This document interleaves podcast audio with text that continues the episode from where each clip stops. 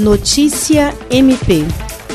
O Ministério Público do Estado do Acre, por meio do Centro de Apoio Operacional de Defesa do Meio Ambiente, Patrimônio Histórico e Cultural e Habitação e Urbanismo, realizou nesta terça-feira, 3 de novembro, uma palestra com a temática Desmatamento e as Mudanças Climáticas.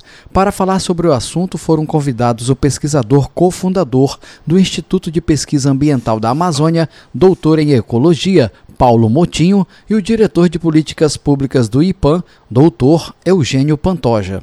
O evento, que correu de forma virtual, contou também com a participação da diretora do Centro de Estudos e Aperfeiçoamento Funcional, Procuradora de Justiça Patrícia de Amorim Rego, e da coordenadora do CAOP Mapu, Procuradora de Justiça Rita de Cássia Nogueira Lima.